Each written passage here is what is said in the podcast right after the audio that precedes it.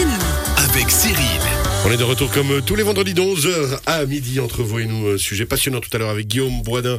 On a parlé de Valère Rénov, on a parlé des CECB. On vous rappelle dès cet après-midi, vous retrouvez toute ce- cette émission en podcast sur radiochablais.ch. On finira tout à l'heure avec Anna Telesco des bains de laver. On va parler des cours collectifs dans l'eau. Et vraiment, je vous le dis Anna, on va venir en faire un tous les trois avec euh, Guillaume et Léonard et il y aura de la vidéo. Bon, ça va buzzer. On revient avec Je vous attends. Léonard Dupéret du garage Règle. On va parler des étiquettes énergétiques. Alors, les- pour bien rappeler les étiquettes énergétiques, on parle de euh, ces euh, justement étiquettes qui sont sur les pare-brises des véhicules quand euh, on désire acheter ou vendre, qui permettent de dire où en est le véhicule. C'est bien ça? C'est Au bien niveau ça. énergétique. Exactement. Alors, comment on fait? Donc euh, on fait qu'elles servent à, informer justement sur la, consommation, émission de CO2 et l'efficacité énergétique. Donc elle est en, trois parties. Donc euh, tout en haut de, l'étiquette, vous avez le, les informations sur le modèle, sur le mode de transmission, donc si c'est une traction, une 4x4 ou une propulsion, la puissance en kilowatts et en chevaux, et puis le poids à vide. Ensuite de ça, vous avez euh, la consommation de carburant normalisée en litres au 100 ou en kilowattheure pour 100 km si c'est une électrique. Et puis euh, avec ça, vous avez le, enfin la, consommation, enfin le rejet de CO2 en grammes par kilomètre. Et puis euh, ça, il y a une comparaison euh, avec la valeur cible selon la législation, la loi sur le CO2.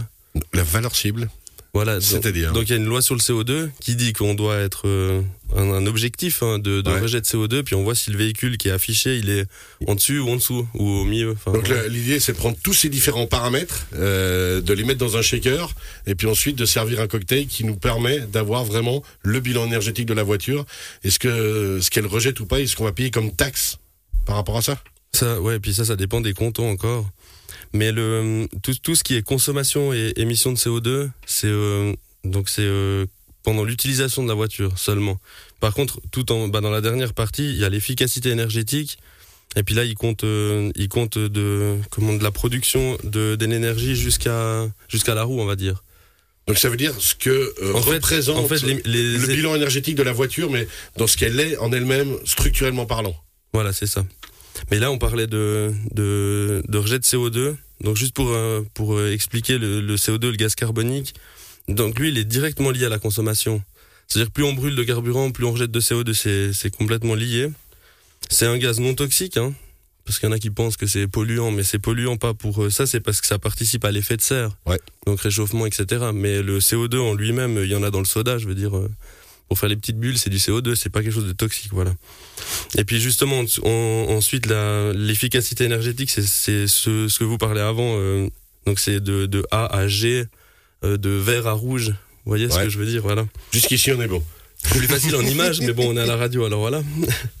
Donc voilà, ce qui était consommation et émission de CO2, c'est c'est euh, on prend du, du réservoir à la roue. Et puis ce qui est efficacité énergétique, c'est de la source d'énergie à la roue. C'est-à-dire que ça va comprendre aussi euh, bah, la production de l'énergie, euh, par, par exemple les raffineries, euh, le transport et tout ça. La production d'électricité, si c'est une électrique, ça, ça comprend vraiment tout, tout le, le global. Donc ce qu'il faut comprendre, c'est qu'on parle pas juste d'un véhicule qui, qui va consommer euh, 5, 10, 15 litres au 100 et puis, euh, et puis terminer. C'est vraiment tout un calcul global euh, qui va nous dire exactement ce qu'on a comme véhicule entre les mains. Ouais, alors il y a le détail de ça. Justement, il y a le consommation, émission de CO2. Ça, c'est que le véhicule lui-même qui a été euh, testé.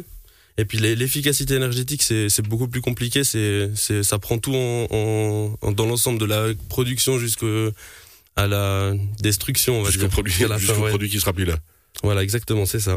Alors, c'est forcément la question polémique, hein, c'est euh, par rapport au véhicule, jusqu'à quel point et comment on est sûr de pouvoir faire confiance à la note, euh, bien sûr parce qu'il y a tous ces calculs qui rentrent en compte, mais pourquoi et comment on peut exactement faire confiance? Ouais, alors là, il y a, il y a quelque chose à dire là-dessus. c'est bon? c'est surtout qu'il s'est, bah, il y a quelque chose qui prête un peu à confusion. C'est qu'il s'est passé des changements importants. Euh, donc, quand on est passé de 2019 à 2020, justement. Alors, euh, bah, le plus simple, c'est de vous donner un exemple. Donc, on prend un véhicule de, qui a été immatriculé en 2019.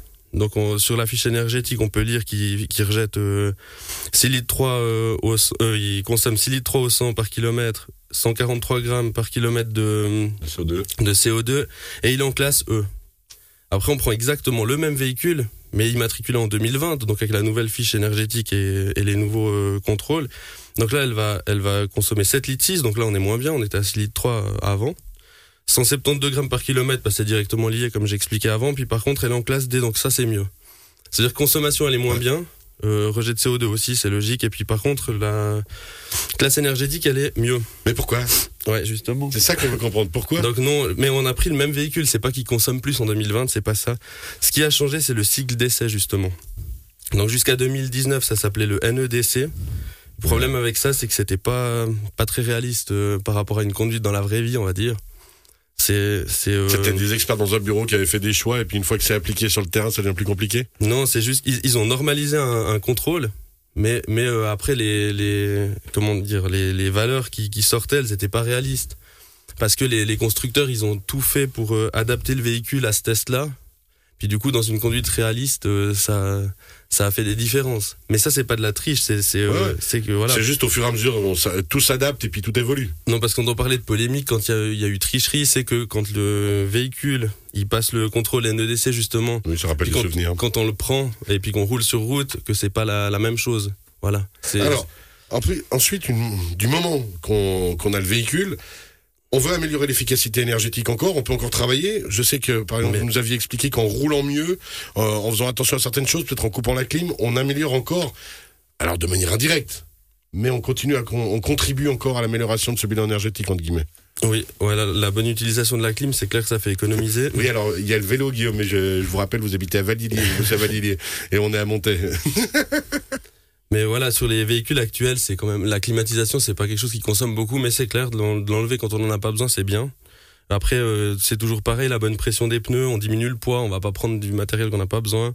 Une, enfin, une conduite éco, ça, j'en avais parlé dans une autre émission, si jamais en podcast, si je veux pas tout mais expliquer. Mais juste réexpliquer, en deux mots, la conduite... Euh, la conduite éco euh, Ouais, ça, c'est intéressant quand même. Bah, le, le, le, maître mot, c'est anticiper. Ah, Anna, elle l'a dit, elle était pas là. il y a le podcast hein, sur radiochablais.ch. Quelle date Alors Non, alors euh, le, le, maître mot pour euh, la conduite éco, c'est d'anticiper, pas d'arriver vite, freiner fort, repartir, accélérer fort. Voilà, c'est un peu de conduire avec euh, fluidité. Et puis en même temps, on améliore la sécurité en, conduisant de cette manière-là. bien sûr, c'est clair. On est moins énervé sur la route.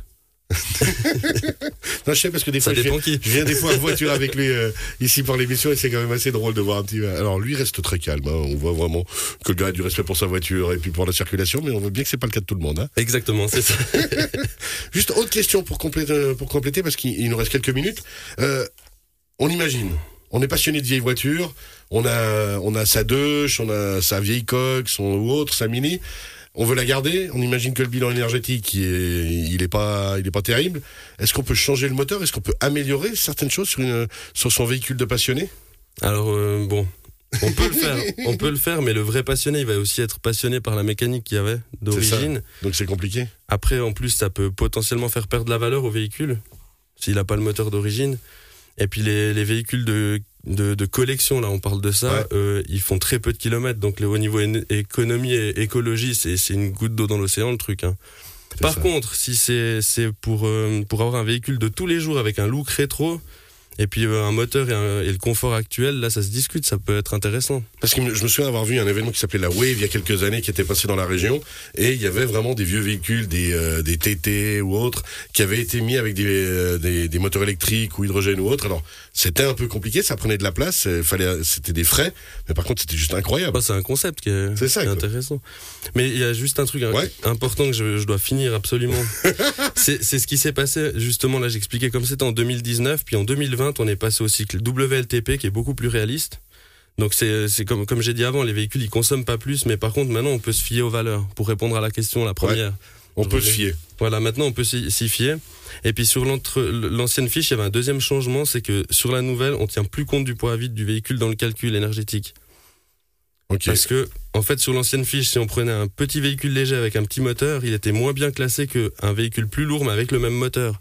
Donc euh, au niveau de l'énergie, c'est logique. C'est vrai que si on a besoin d'un petit moteur pour faire aller un, véhicule plus gros, c'est mieux. Mais par contre, c'est pas logique qu'il soit moins bien classé euh, dans, la, catégorie A, B, C, D, E, F, G là, parce que euh, dans l'absolu, le véhicule plus léger, il va quand même consommer moins et polluer moins. Ouais. Alors voilà, ça c'est les choses qui ont changé. Et puis euh, bah justement, le, le, truc vraiment de se dire pourquoi euh, jusqu'à 2019 on avait une consommation qui n'était pas atteignable et puis tout à coup en 2020 c'est plus haut, mais par contre c'est plus réaliste. Voilà. Ok. Merci beaucoup, Léonard Dupéret. On va faire une petite pause musicale, ensuite on repartira gentiment avec des publicités. On se retrouvera d'ici un petit moment avec Anna Télesco, on rappelle, des bains de lavet pour parler bien-être, pour parler cours collectifs dans les eaux thermales.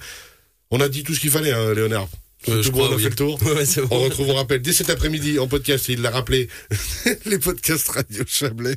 On les retrouve dès cet après-midi. Guillaume Boisdin aussi est toujours avec nous, même si on ne l'entend pas, parce que lui, il est très vélo. Et au niveau écologie, on est parfait avec vous. C'est juste. On essaye. Merci beaucoup.